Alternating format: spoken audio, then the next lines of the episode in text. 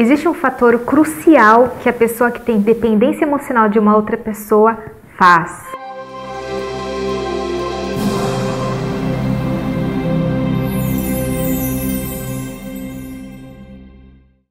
As pessoas, elas vivem com dependência emocional e isso é, chega a ser até doentio, chega a gerar até morte. A gente vê na TV situações que um mata o outro por causa de ciúmes, de isso é o que? Uma dependência emocional. E quando você tem essa dependência emocional, logicamente que não nesse extremo, você faz o que? Você coloca a outra pessoa em primeiro lugar. Você gosta mais da outra pessoa do que de você. Você respeita mais a outra pessoa do que você.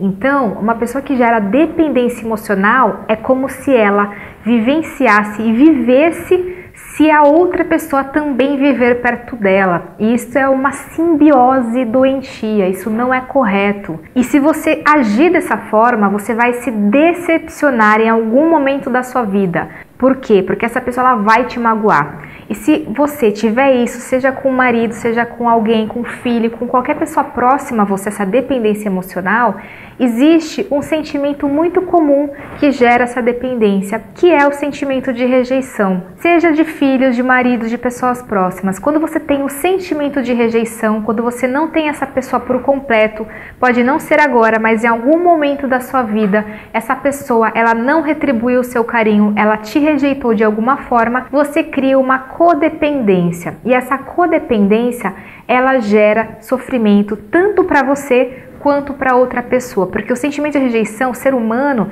ele não sabe lidar com essa escassez. A partir do momento que a outra pessoa não te quer ou que ela não demonstra aquilo que você quer receber, você vai gerar um sentimento de abandono, de rejeição, de distanciamento.